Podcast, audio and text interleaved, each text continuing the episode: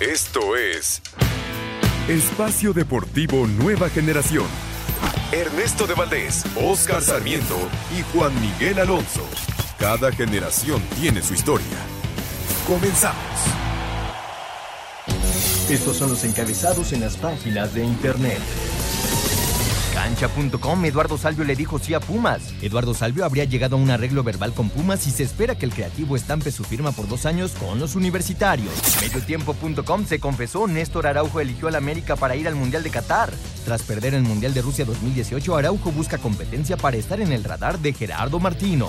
Esto.com.mx, campeón de campeones. Los campeones del 2021 y 2022, rojinegros y cementeros, se verán nuevamente las caras cuando se enfrenten por la final de campeones de la Liga MX a jugarse en Los Ángeles. Record.com.mx, Atlas y Cruz Azul inauguran la regla NFL. La Supercopa de la Liga MX no solo será el escenario donde Atlas y Cruz Azul disputarán el primer título de la temporada, también marcará el debut de la llamada regla NFL, donde se busca que se pierda menos tiempo durante los partidos. TUDN.mx, Vela se luce con asistencia ante Mbappé en el triunfo de Los Ángeles FC. Carlos Vela tuvo Mbappé en la tribuna y se lució con gran asistencia en el triunfo 2 a 0 de Los Ángeles FC ante Red Bulls para seguir como el mejor equipo de la MLS.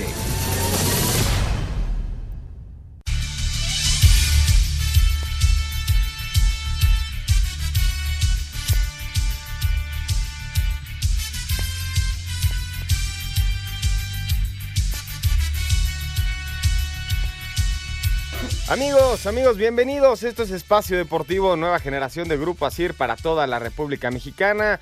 Hoy domingo 26 de junio, ya a punto de terminar el mes. Última semana sin Liga MX oficial. A partir del próximo viernes vamos a tener la jornada número uno del arranque de este torneo. El día de hoy juega el equipo del Atlas contra Cruz Azul, el campeón de campeones. Estaremos platicando de eso. Estaremos platicando también de la actividad de la selección mexicana. Hoy tiene un compromiso contra el equipo de Puerto Rico en los octavos de final del premundial eh, sub-20 allá en Honduras. Y también obviamente estaremos platicando acerca de las altas y bajas que se, ha, que se han hecho a lo largo del torneo. Platicaremos también del fútbol europeo, los movimientos que hay, los rumores que hay sobre Carlos Vela, que podría dejar el LAFC con la llegada de, de Gareth Bell. Y bueno, también estaremos hablando de golf, de box. Próxima semana arranca Wimbledon y aquí tendremos el resumen de, eh, de deportes del fin de semana. Trabajamos bajo la producción de Lalo Cortés. En los controles está César. Allá en la redacción está Pau, está este, Rodrigo. Oscar Sarmiento, Ernesto, Ernesto Valdés, servidor Juan Miguel Alonso, todo el equipo de Grupo Asir para llevarles a ustedes la información. Pero antes te saludo con el gusto de siempre, Oscar Sarmiento. ¿Cómo estás, Oscar? ¿Qué tal, Juan, Ernesto, Lalito, toda la gente que nos hace favor de escucharnos y trabajar atrás de aquel vidrio para salir al 100%? Lo dices muy bien. Bueno, yo creo que ya va a empezar el fútbol mexicano hoy en la noche. Eso es un, un gran pasito para nuestro gran fútbol. Recordemos que va a ser eh, un torneo de cuatrimestre. Así que hay que ponerlo. ¿Por qué? Pues porque tenemos año mundialista y se nos viene esa gran justa que la vamos a disfrutar muchísimo y veamos para qué está la selección mexicana y hasta dónde nos va a alcanzar. Yo creo que va a reaccionar ese, ese seleccionado mexicano y vamos a ver, lo dices muy bien, el bicampeón contra Cruz Azul. Eh, ya estaremos platicando más adelante el análisis. Y también saludo con mucho gusto a Ernesto de Valdés. ¿Cómo estás, Ernesto? ¿Qué, qué, pasó, Juan, Oscarito? Los saludo con muchísimo gusto. Por supuesto, también a Lalito, a César, a Rodrigo, a todos los que andan por allá en Grupo Asir, saliendo aquí de un evento eh, en el Autódromo Hermano Rodríguez de motociclismo. Yo, la verdad, nunca había ido a uno y, la gente se divierte, se divierte mucho. Una buena entrada el día de hoy en el Autódromo Hermano Rodríguez. Y ya platicaba lo de la sub-20, el equipo de Luis Pérez, que estará buscando su, parte, su, pase a los cuartos de final ante Puerto Rico. Un poco más eh, temprano, el día de hoy, sorpresa mayúscula, eh, Guatemala eliminó a Canadá, la misma Canadá que había empatado con Estados Unidos, que había calificado como primera de Grupo A, pues está eliminado y, y no va a ir ni al Mundial ni a los dos puestos que tiene los Juegos Olímpicos. Así, así el Mundial de, eh, el premundial sub-20, que no es nada fácil, Juan, eh, se dio, digamos, eh, más o menos sencillo para la selección mexicana durante la, fase de grupos. Se termina con un 0 por 0 ante Haití y ahora pues hay que buscar ganar estos partidos que no van a ser nada, pero nada sencillos. Sí, importantísimo llegar a, a las semifinales si queremos calificar al Mundial del próximo año en Indonesia, en 2023. Y a la gran final, los calificados califican, bueno, los que lleguen a la gran final lo disputen, disputarán, bueno, conseguirán dos boletos para los Juegos Olímpicos de París 2024. Ya lo mencionaba Ernesto, buena actuación de la, de la selección mexicana en, en esta fase de grupos, estos primeros tres partidos. Fue 8-0 frente a Surinam, después 5-0 frente a Trinidad y Tobago. Después el equipo mexicano saca un cuadro B contra Haití, que termina 0 por 0, y ahora enfrentamos a Puerto Rico en la fase de octavos de final. Obligado, ¿no? El equipo de Luis Pérez a ganar este juego, Oscar. Eh, sí, yo, le pongo esa palabra a la que están obligados a, hacer un buen torneo. Mínimo, mínimo, llegar a esa final que te dé ese boleto olímpico y meterse al mundial. Este tema importante de la selección de Luisito Pérez. Me parece que hemos visto jugadores que llaman la atención. Recordemos que, pues, como es nuestro fútbol, con este tema de las plazas de extranjero, eh, se limite un poquito eh, ya ver a jugadores de 20 años eh, en el máximo circuito, si tenemos algunos, pero nos hubiera gustado ya que toda esta camada de esta categoría ya tuviera buenos minutos en la en la en el máximo circuito en la primera división eh, del fútbol mexicano pero me parece que vamos en camino eh tú cómo ves a esta selección Ernesto creo que ha, ha mostrado buen nivel pero también se ha jugado en, en canchas muy difíciles no lloviendo este inundadas complicados partidos porque son muy físicos para la selección mexicana pero creo que han destacado un par de jugadores. Este central, Leone, creo que ha sido pieza fundamental del equipo. Y el de las Águilas del la América, Esteban Lozano, arriba, creo que también se ha visto muy bien, ¿no, Ernesto? Sí, de acuerdo. Recordando que Marcelo Flores, la, la, pues la que pinta, ¿no? Para ser la gran estrella en un futuro de, la selección mexicana, no está participando y, pudo haber estado en este premundial sub-20. Tampoco está por ahí Eugenio Pisuto, que también pudo haber estado. En fin, hay, algunos jugadores que no estuvieron, pero los que han estado lo han hecho bien. Eh, yo insisto, la, fase de grupos era pues, eh, eh, y, sin, y sin, sin demeritar ni mucho menos a ninguna selección, pues la fase de grupos para la selección mexicana sub-20 era prácticamente un trámite, ¿no? O sea, se tenía que calificar y se tenía que calificar en la primera posición, ¿no? Ahí están los resultados, el 8-0, 5-0. Después, como ya bien lo platicabas, Luisito Pérez le da descanso a algunos jugadores y entonces viene el 0 por 0 ante Haití, que ya con eso te daba la clasificación como, como primer lugar de grupo, ¿no? Pero ahora sí empieza lo importante. Puerto Rico eh, no tuvo una buena fase de, de, de grupos, perdón.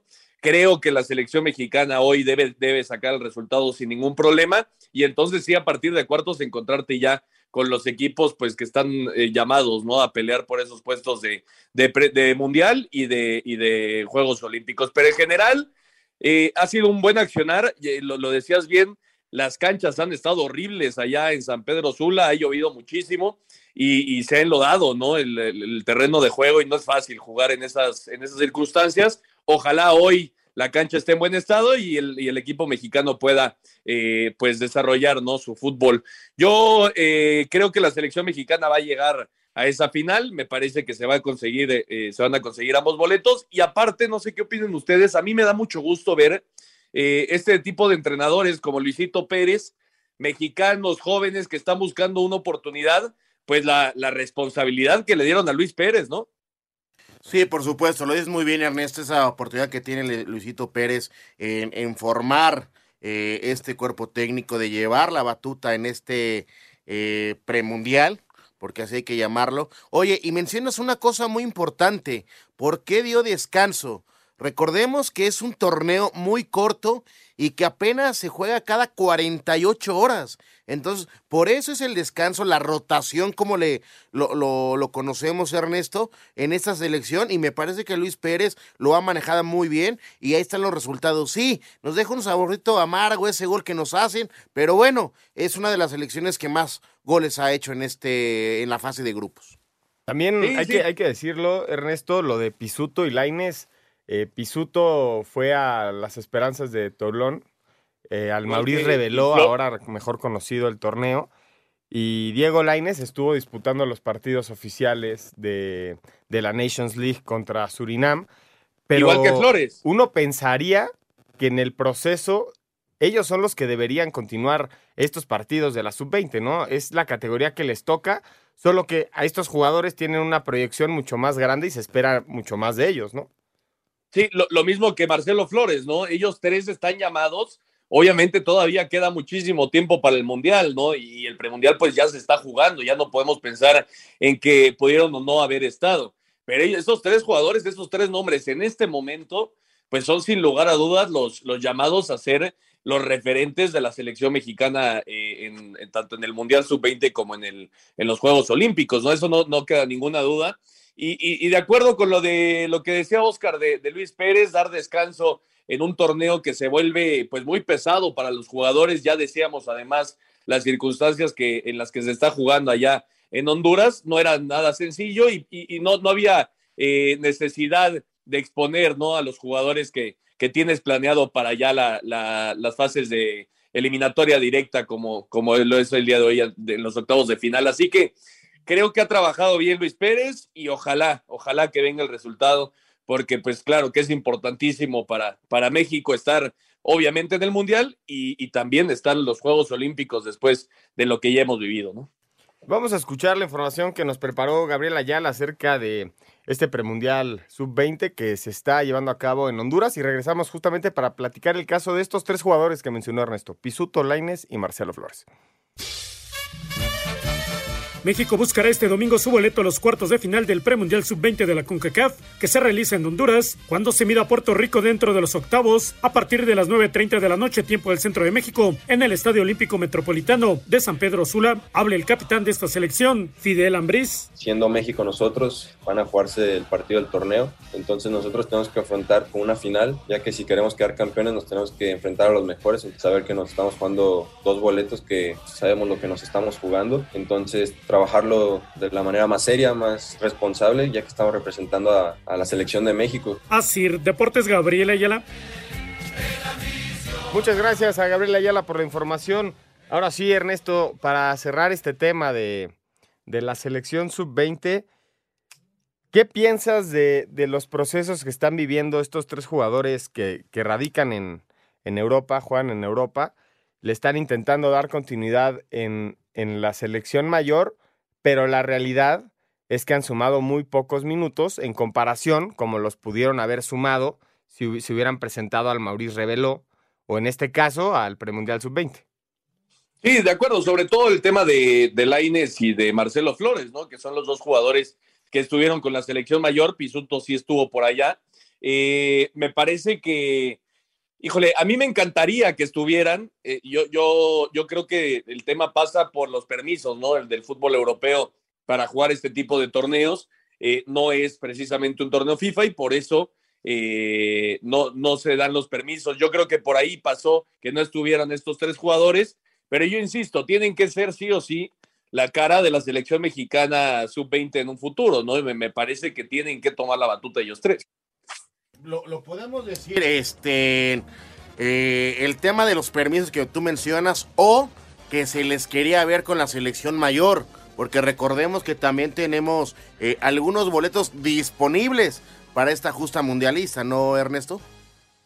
Sí, sí, por supuesto, por supuesto. Y, y Marcelo Flores, eh, digamos que, que es la, la, cara de la nueva camada de, de, selección mexicana, ¿no? Y lo quería ver el Tata Martino. Laines va a estar en el Mundial, me parece. Va a renovar su contrato con el Betis y de ahí saldrá a préstamo. Y el tema de Eugenio Pisuto, pues él sí está llevando un poco más, digamos, entre comillas, normal el proceso que tiene que llevar el jugador subiendo categorías y ojalá también en un futuro pues esté en la selección mexicana. Sí, totalmente de acuerdo. Vamos a hacer una pausa y regresamos para seguir platicando ahora de la Liga MX rezando el corte. Estamos en Espacio Deportivo Nueva Generación. Ningún jugador es tan bueno como todos juntos. Espacio Deportivo Nueva Generación. Un tuit deportivo. Arroba medio tiempo, invitado de lujo, Mbappé vio a Carlos Vela en el LAFC contra New York Red Bulls. Arroba medio tiempo.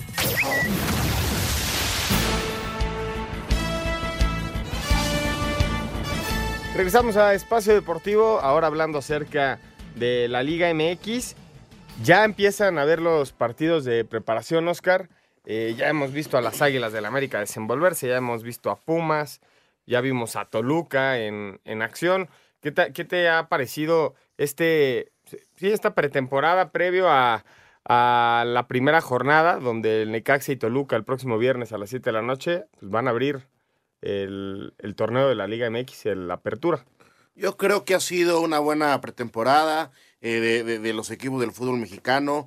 Nos han llegado de sorpresa muchas cosas. El tema del Toluca me parece que es uno de los equipos que mejor se ha reforzado para esta para este nuevo torneo. El tema de América que ha, que ha traído tres jugadores puntuales me parece muy bueno. Lo de Pumas, que se deshace de dos jugadores importantes, eh, Mozo y lo de Talavera. Y también Pumas ha estado eh, incorporando gente nueva a su plantel. Eh, el tema que sí me llama la atención es Cruz Azul. Híjole, todavía lo veo medio chatito, ¿no? A Cruz Azul. Y el tema de Tigres, que dicen, oye, este, ahora que a quién van a traer esto y lo otro, pues me parece que la plantilla de Tigres es muy vasta, es de un gran plantel, pero ojo, ¿eh? Se me hace ya medio veterana. Sí, yo también, yo también lo estaba pensando. Ernesto, ¿a ti qué te parecen estas altas y, bajas dentro de este, previo al arranque del torneo? Porque es, es muy importante, muy importante decirlo, que los equipos se han reforzado unos más que otros, pero la realidad me parece es que podría ser el cabecita Rodríguez la contratación más importante del torneo. Creo que estamos ahí teniendo problemas con Ernesto. Yo no sé, ¿Qué, te parece, Oscar? Si vamos a escuchar primero los resultados de estos partidos amistosos y regresamos para platicar acerca de cuál ha sido el equipo que mejor se ha reforzado este torneo. Venga.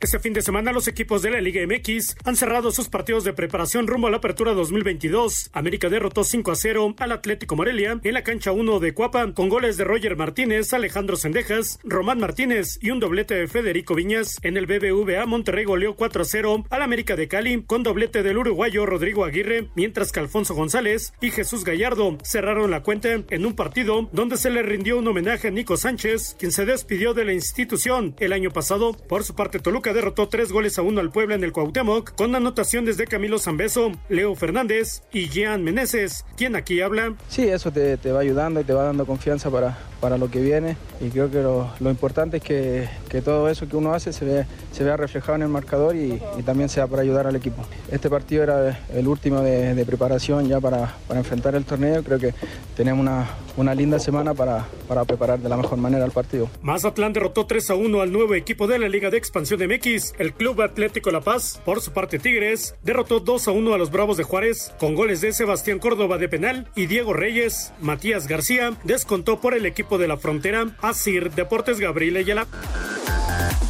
Muchas gracias a Gabriel Ayala. Ernesto te preguntaba hace rato que cómo habías visto los refuerzos de, de los equipos. Yo decía que el cabecita Rodríguez podía ser uno de los mejores refuerzos de este torneo. No sé qué te parezca a ti, ¿cuál crees que ha sido el mejor refuerzo de los equipos y cuál es el equipo que mejor se reforzó? Creo que para todos es el Toluca ahorita.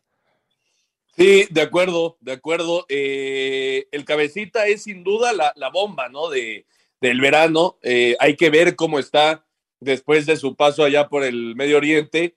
Eh, si retoma el nivel que tuvo con Cruz Azul en el campeonato, entonces el América habrá hecho un gran eh, una gran contratación, ¿no? Pero, pero ahí está la incógnita de cómo viene Jonathan Rodríguez.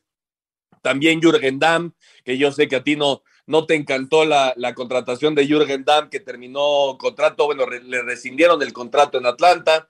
Eh, está Néstor Araujo también, que es defensa central de la selección mexicana, ¿no? Entonces, me parece que el América se reforzó muy bien y por supuesto el cabecita es la gran bomba, pero sí, de acuerdo, el Toluca eh, ahora sí creo que le armaron el equipo necesario a Nacho Ambriz para no tener absolutamente ningún pretexto, ¿no? Hoy ya se da de manera oficial la llegada de Charlie González, el cocolizo, que es un gran centro delantero. Ya había llegado Brian Angulo, había, había llegado Fernando Navarro, Mosquera, Meneses, Volpi en la portería, en fin.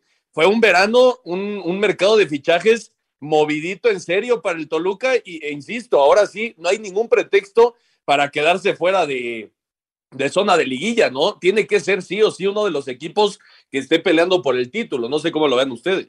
Sí, sí, yo completamente de acuerdo. Un, un Toluca que le debió muchísimo a su afición el torneo pasado. Lo reconocieron, pagaron esa multa.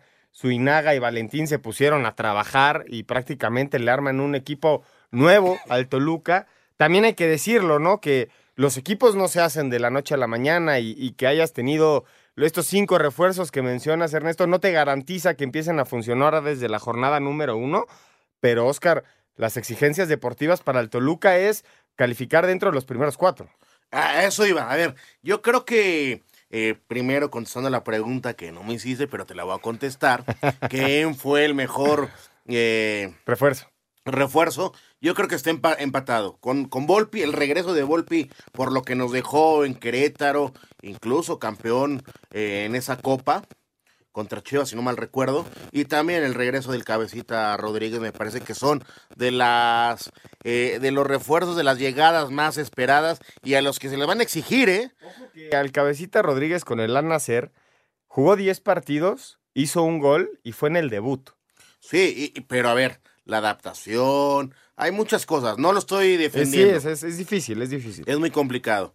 Pero a ver, yo les justo eh, les quiero preguntar a ustedes, ahora con este tema de refuerzos que trajo Toluca, Ernesto, Juan, eh, lo podemos poner al nivel de un Monterrey, de un Tigres, de un América, eh, un Cruz Azul, incluso un León, a esa capacidad para pelear los cuatro lugares de arriba? ¿O o es un proceso también de adaptación de jugadores, que es una plantilla nueva y, no hay una sociedad, ¿eh? Sí, yo, creo que el, proceso de adaptación de los jugadores es, muy bueno, pero la exigencia ya, yo, viene desde el torneo pasado, ¿no?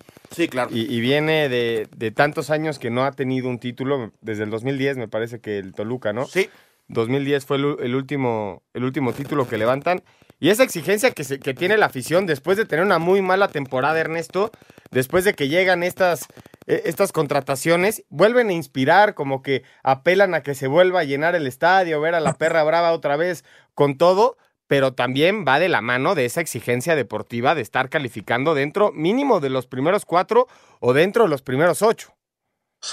A ver, esa, e, e, ese, ese, pago de multa, yo creo que le pegó y duro en el ego a, don Valentín Díez. ¿eh? Yo, yo creo que eh, ahora sí dijo, no hay forma de que me vuelva a suceder esto. Y por supuesto, el Toluca como un equipo eh, eh, que yo creo que está dentro de, los más importantes del fútbol mexicano, pues tiene que estar sí o sí siempre peleando por títulos, ¿no? Hay que decirlo, quitando a, Charlie Rodríguez que llegó el día de hoy, todos los demás han estado ya al mando de Nacho Ambriz una o dos semanas, entonces ya, ya tuvo tiempo de empezar a trabajar. Y hay que, hay que hay que recordar que nuestro fútbol, pues no te, no te permite mucho tiempo de, adaptación, ¿no? Tienes que responder rápidamente dentro de la cancha. Eh, se les fue Pedro Alexis Canelo, ¿no? Que fue su gran goleador durante los últimos años, se fue allá solos, pero, pero insisto, con las contrataciones que hay, que son ocho, Thiago Volpi, Sebastián Saucedo, que viene de Pumas, Jan Meneses y Fernando Navarro y Andrés Mosquera, esos tres que los pidió explícitamente, perdón, explícitamente los pidió Nacho Ambriz de su León, que, hay que recordar era de los, de los equipos que mejor jugaba en el fútbol mexicano. Marcel Ruiz, que es un joven que, que tiene mucho potencial al futuro, y Brian Angulo y Carlos González adelante, ¿no? A mi parecer, en este momento al Toluca no le duele absolutamente nada en su plantilla. Ya de ahí a que lo, a que lo transporten a la cancha, pues ya es otra cosa, ¿no? Sí, el, Toluca fue un equipo, Ernesto Oscar, y que hacía muchos goles, era la realidad, era, era un equipo goleador y creo que con lo que tiene va a seguir siendo, pero ya no va a recibir 36 goles como lo hizo la temporada pasada, eso estoy seguro. Vamos a una pausa y regresamos para seguir platicando aquí en Espacio Deportivo Nueva Generación. Un árbitro divide opiniones. Algunos se acuerdan de su padre y otros de su madre.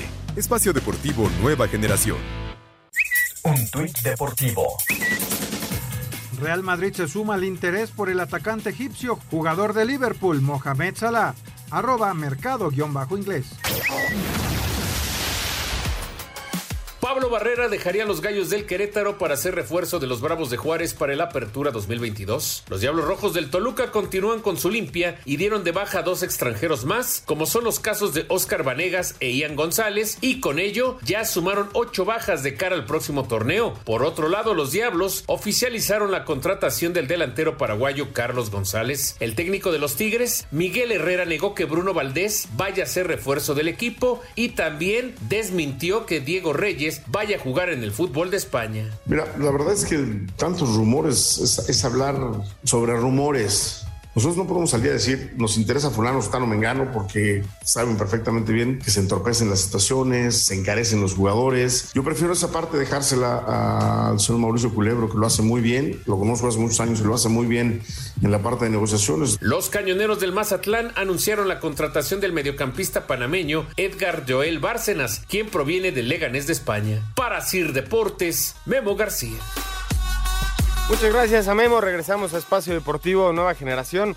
Justamente hablando acerca de las altas y bajas, más, más que los rumores, porque es una realidad que en el fútbol de estufa, que es lo que se viene cocinando para la próxima temporada, gran parte de la información que se devela es a través de los representantes con amigos dentro de los medios y así es como se empiezan a inflar los jugadores, a hacer las notas que al parecer viene tal y la negociación fue preguntar si está si, es opción de comprar o no es opción de comprar. Hay que irnos siempre con las oficiales.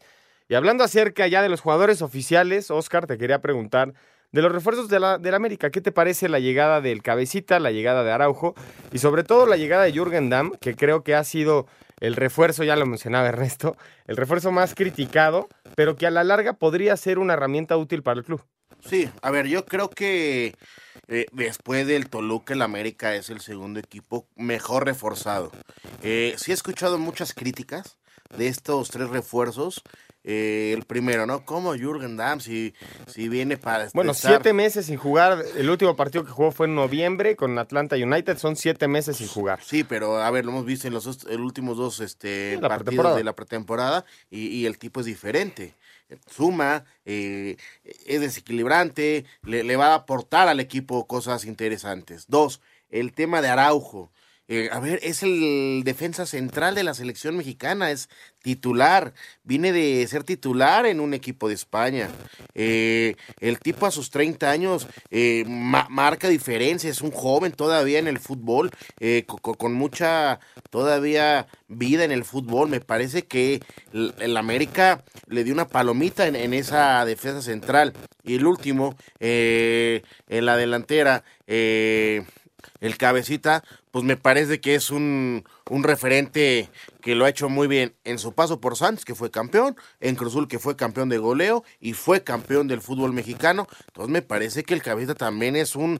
Eh, una contratación, yo no, yo no ya no le llamo bombas, pero sí es una contratación diferente donde mejora y, y le va a sacar gran provecho de sus capacidades, ¿no? Sí, estas contrataciones bomba, Ernesto, los bombazos creo que caen más en, en la MLS que en, que en, la Liga MX, ¿no? Ya vimos la llegada de Insignia a la MLS, la llegada de Gareth Bale. Y aquí en México el bombazo, el, el que más sonó fue lo del cabecita Rodríguez. Pero lo que te quería preguntar, Ernesto, en el caso específico de Néstor Araujo, qué difícil decisión para un futbolista de 30 años que está Ah, en su momento más importante físicamente, de ritmo, porque era titular con el Chacho Coudet, con el Celta de Vigo, prácticamente jugaba todos los partidos, y no jugaba era por lesión, que tome la decisión seis meses antes del Mundial, venir a la América. ¿Qué, está intentando Néstor Araujo? Está intentando llegar en un muy buen ritmo y la duda sería inmediatamente, ¿para qué te cambias de equipo si eras titular en la Liga Española, no? Ernesto, ¿qué te parece esta llegada de Néstor Araujo al América, siendo el titular con el Celta de Vigo, con el Chacho Coudet, y él parece que llega al América para llegar al 100 al Mundial? Sí, sí, totalmente de acuerdo. ¿eh? Yo, la verdad, eh, y respetando obviamente cualquier tipo de decisión que, hagan los jugadores, porque al final, pues no solo es el tema futbolístico, ¿no? También tiene que ver por su familia, por sus familias. Eh, muchas veces también extrañan el país, esa es una, una realidad pero, pero yo no termino de entender por qué Néstor Araujo tomó esa decisión en este momento. Ya lo dices, era titular indiscutible en el Celta de Vigo, eh, tenía muy buen ritmo. No es lo mismo estar defendiendo a Karim Benzema que estar defendiendo a un jugador de la Liga MX, ¿no? Esa es, es, también una realidad.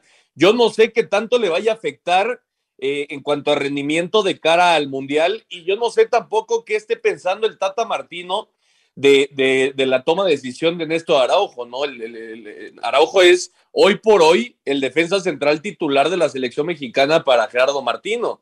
Entonces yo, yo la verdad no, no, no acabo de entender cuál es la razón, la lógica de, del movimiento de Néstor Araujo, pero bueno, al final va a estar jugando cada fin de semana, va a llegar a, buen ritmo, va a estar, eh, va, a tener la oportunidad de estar más presente con la selección mexicana en estos partidos que no son fechas FIFA, va a poder ir a, las convocatorias y me parece que, bueno, eso al final le puede llegar a ayudar, pero en, realidad yo no termino de comprender bien cuál fue la razón principal de Néstor Araujo y me podrán decir económicamente, que también obviamente pues es un, un plus, ¿no? Para, para, el jugador, pero ya lo decía Oscar, un, un, tipo de 30 años, todavía le quedaban mínimo unos dos o tres años en la élite del fútbol.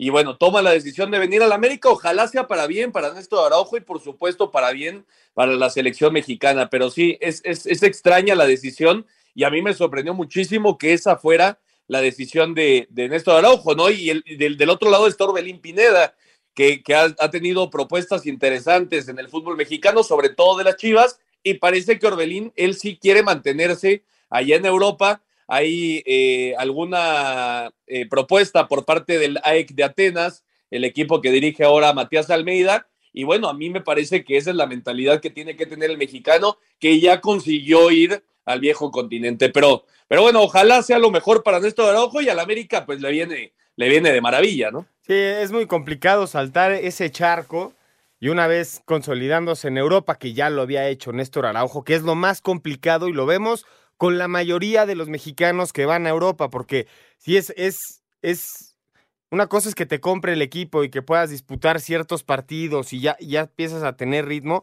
y otra cosa, Oscar, es ser titular en todas, en prácticamente todas las competencias que disputa el Celta de Vigo y tomar la decisión deportiva, eh, social, familiar, ya, ya sea por, por la suma de, de, de, condiciones que puede llegar a tomar un jugador por el contrato que le den, pero deportivamente sí se le juzga a, Néstor Araujo un retroceso deportivo en competencia de futbolística. No, por supuesto, siempre un regreso prematuro, porque para mí sí fue un prematuro regreso de Araujo, eh, llama la atención, pero no sabemos el tema, el por qué.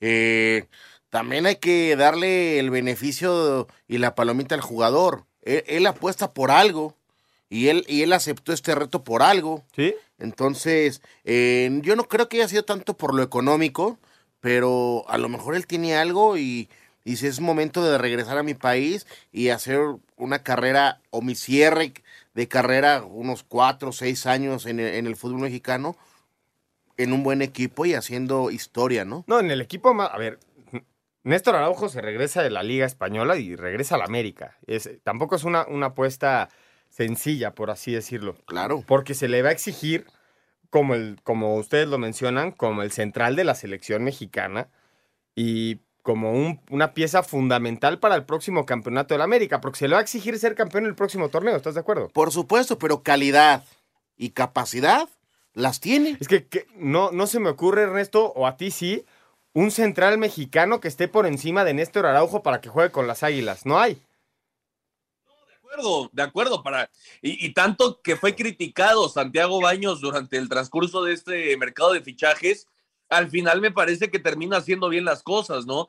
Tanto Araujo como el Cabecita Rodríguez terminan siendo pues dos de los de las contrataciones más importantes del fútbol mexicano, por ahí la de la de Alan Mozo, ¿no? Con, con Chivas, que le quita pues a un jugador importantísimo, a un rival, eh, a uno de sus rivales más importantes como lo es Pumas, eh, por ahí Berterame, ¿no? Que, que, no tiene mucho cartel, pero que va a ser un gran refuerzo para, para, para Rayados, lo de Charlie González, que ya platicábamos que va al Toluca, pero en, general, yo creo que el América hizo dos de las contrataciones más fuertes en este mercado de fichajes del fútbol mexicano. Así que eh, yo, yo, yo creo que le están dando al Tan Ortiz pues todo lo necesario para ahora sí tener un plantel digno de, del América y, y, con gran posibilidad de pelear por un título.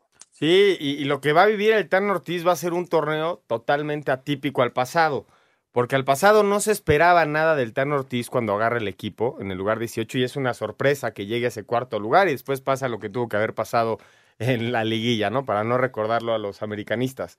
Pero ahora se espera mucho del Tan Ortiz. Es que, por supuesto que tienes que ya eh, eh, pedirle eh, el título no, o sea, al Tano, o sea, es obligatorio, duda, porque es, eres América. Y con estos refuerzos, con el plantel que ya tenías, porque no era un plantel mediático el del América el torneo pasado, era un plantel que podía haber llegado a la final sin ningún Sí. problema. Y tenía que haber jugado bien al fútbol, que después se enrachó y empezaba a tener cosas interesantes, pero nunca mostró eh, y realmente en defensiva.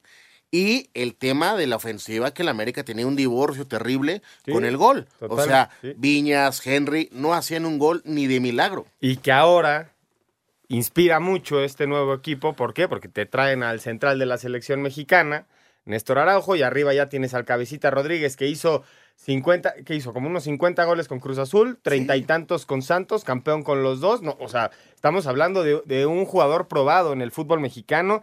Y lo de Néstor Araujo, creo que no está en tela de juicio que sea un, un gran refuerzo para las Águilas del América, pero lo que se apunta es esta, lo, lo, que mencionaba Ernesto, este sueño de querer permanecer en el máximo circuito, y él tomó la decisión de regresar a la Liga MX. Vamos a escuchar la información del América y regresamos para seguir platicando acerca del partido del Atlas contra el Cruz Azul, que arranca a las 8 en punto de la noche.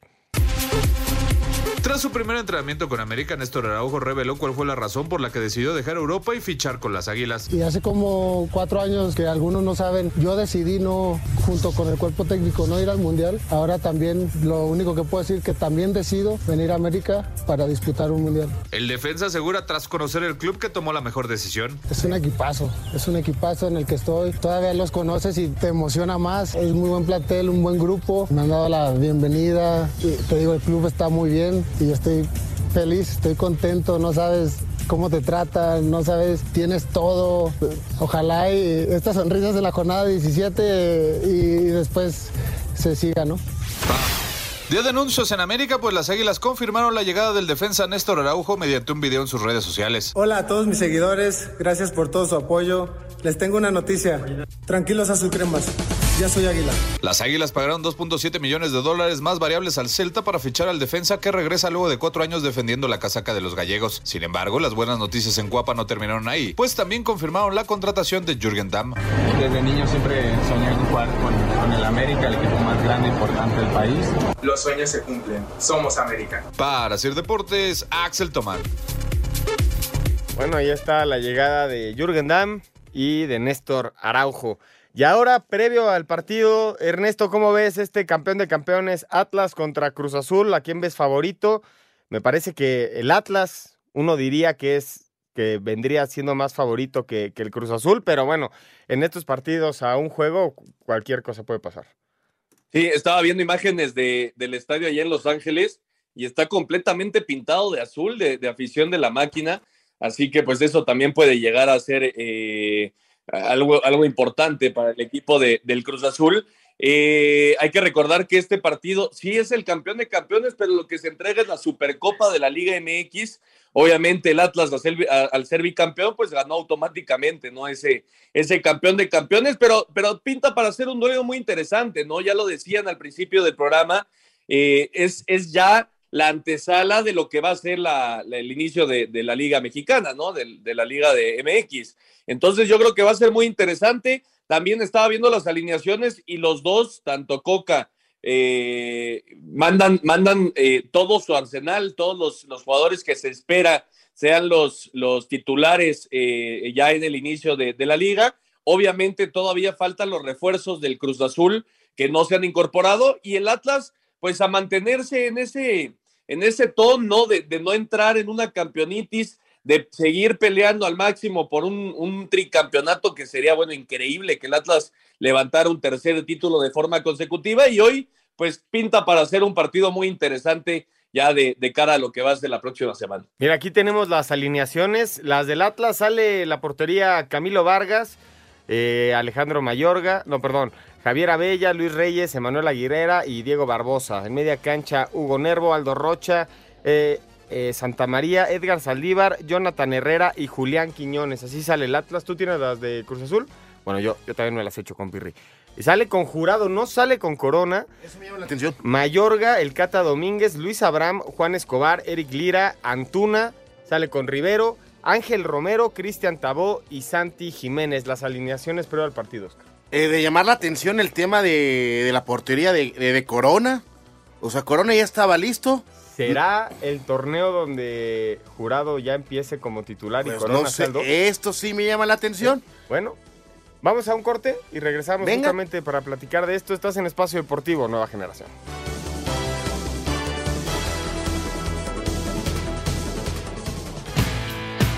Ningún jugador es tan bueno como todos juntos.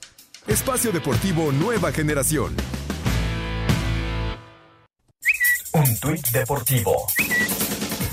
Cabecita Rodríguez no es una solución. Antonio Carlos Santos se lanza contra el fichaje del América. También criticó la llegada de Néstor Araujo. Arroba la afición.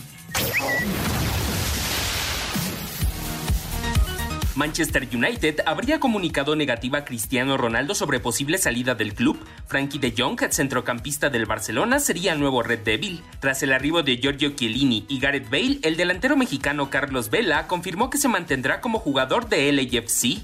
A mí me encanta jugar con gente, con gente buena y, y pues que venga gente así a nuestro equipo creo que es algo muy positivo para todos y sí, la verdad que era cuestión de tiempo. Obviamente las dos partes estaban muy, muy ilusionadas por poder hacer el contrato. Obviamente siempre es negocio y si uno tira para un lado, el otro para el otro, pero cuando los dos lados quieren llegar al mismo lugar, siempre, siempre termina sucediendo y así, así pasó. Estoy muy contento de, de poder seguir aquí y como lo dije, llegué desde el primer día y hasta que no gane un título no me quiero ir de aquí, así que es algo de lo que me motivó a seguir y ojalá pueda hacer este año.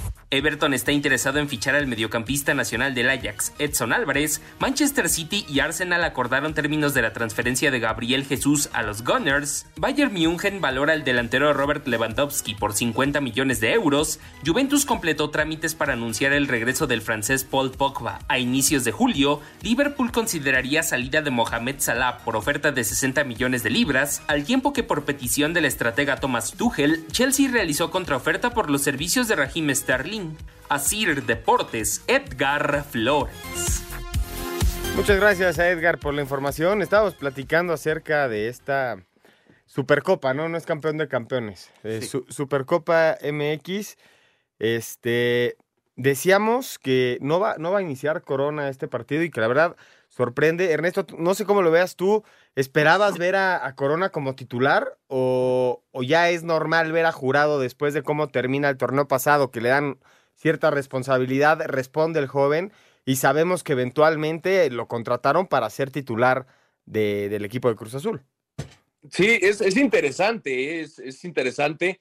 Eh, todavía no es un partido oficial, pero Diego Aguirre me parece que en este está demostrando ya lo que va a querer de su plantel, ¿no? Y, y que esté jurado como titular, pues sí es de llamar la atención. Lo hizo muy bien jurado, terminó siendo de lo mejor de Cruz Azul en la liguilla pasada.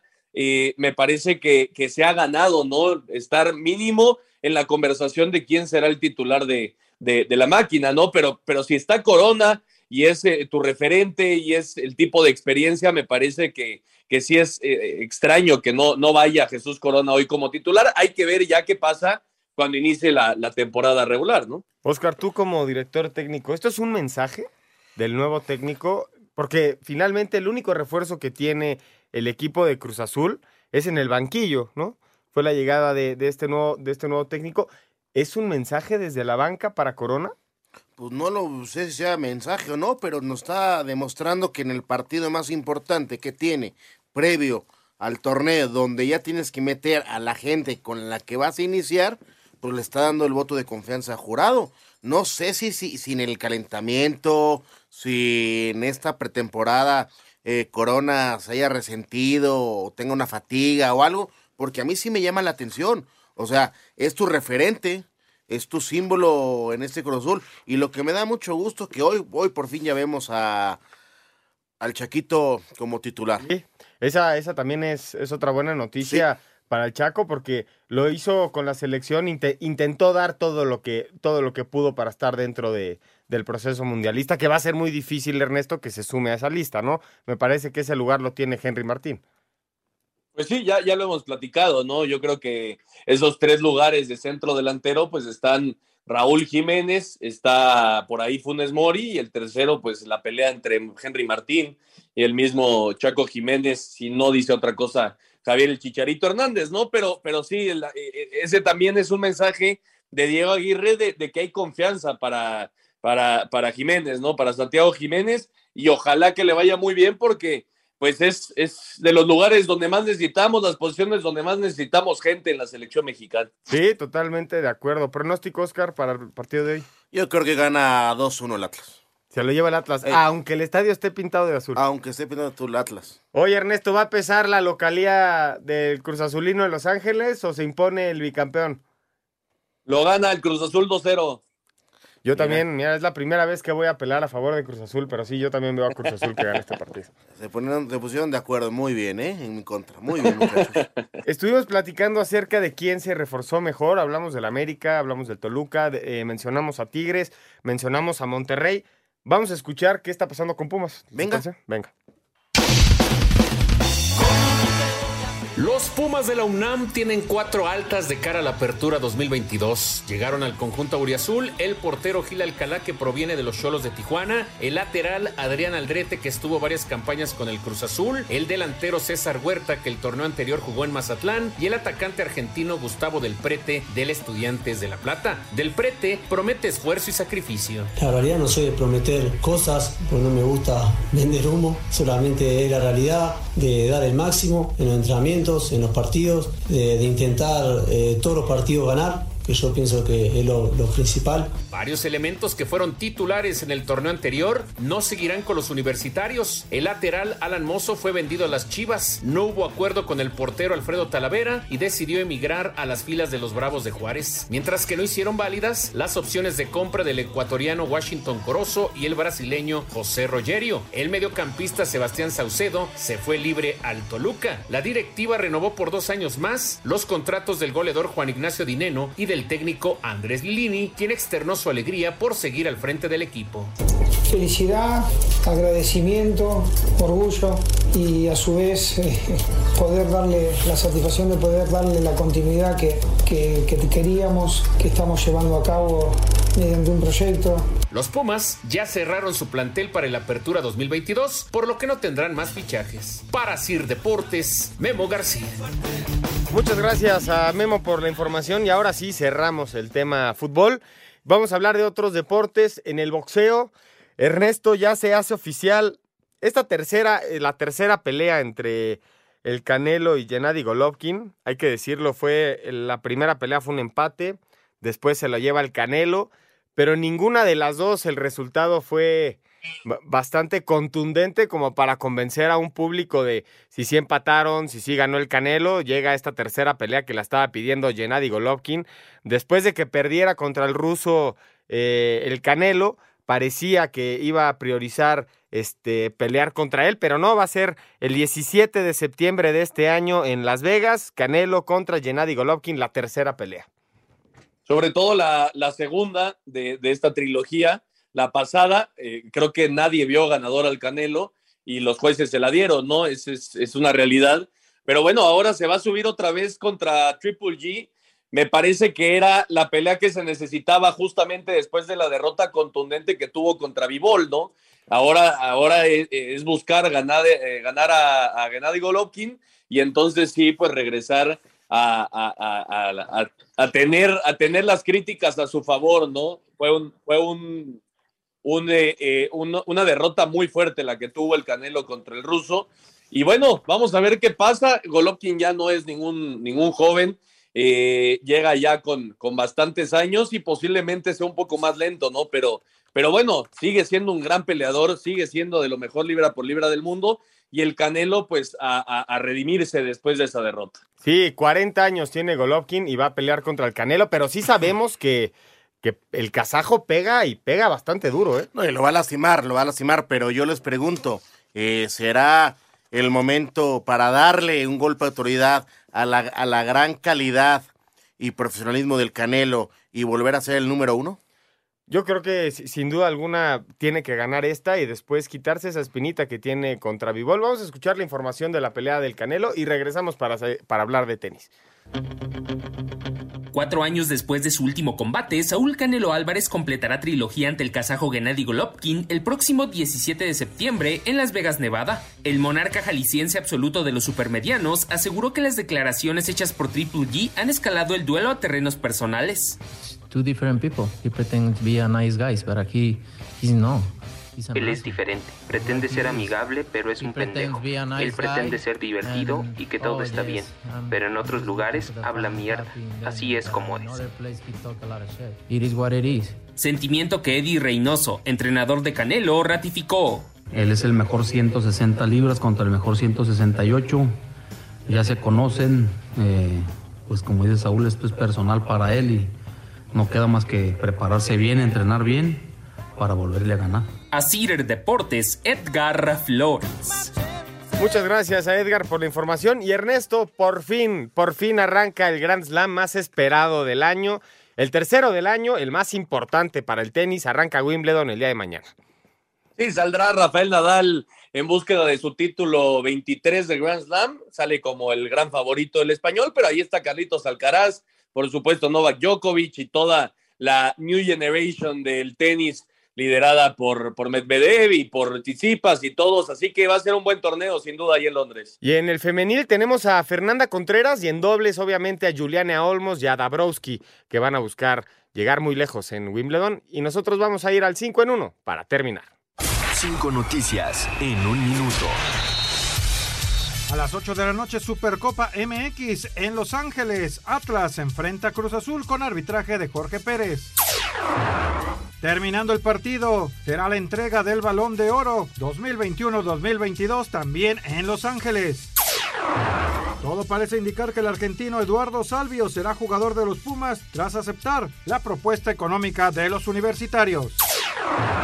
A las 9.30 en CONCACAF en el premundial de Honduras, México por el boleto a los cuartos de final se enfrenta a Puerto Rico.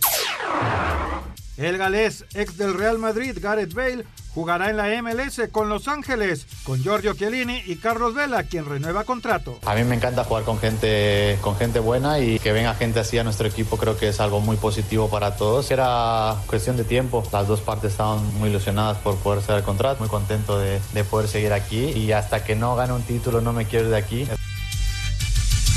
Muchas gracias por la información del 5 en 1 a Rodrigo y nosotros nos vamos, Ernesto. Vámonos, Juan, que tengan una excelente semana y que descansen. Hasta pronto. Buenas noches, Oscar. Vámonos, buenas noches. Muchísimas gracias a todos los que nos acompañaron. Esto fue Espacio Deportivo Nueva Generación. A las 8, la Supercopa de la Liga MX y 9 y media, México contra. ¿Contra quién era? Puerto Rico. Buenas noches, lo esperamos la próxima semana. Fútbol, béisbol, americano, atletismo, todos tienen un final. Termina Espacio Deportivo Nueva Generación. Ernesto de Valdés, Oscar Sarmiento y Juan Miguel Alonso. Cada domingo de 7 a 8 de la noche por 88.9 Noticias. Información que sirve. Tráfico y clima cada 15 minutos.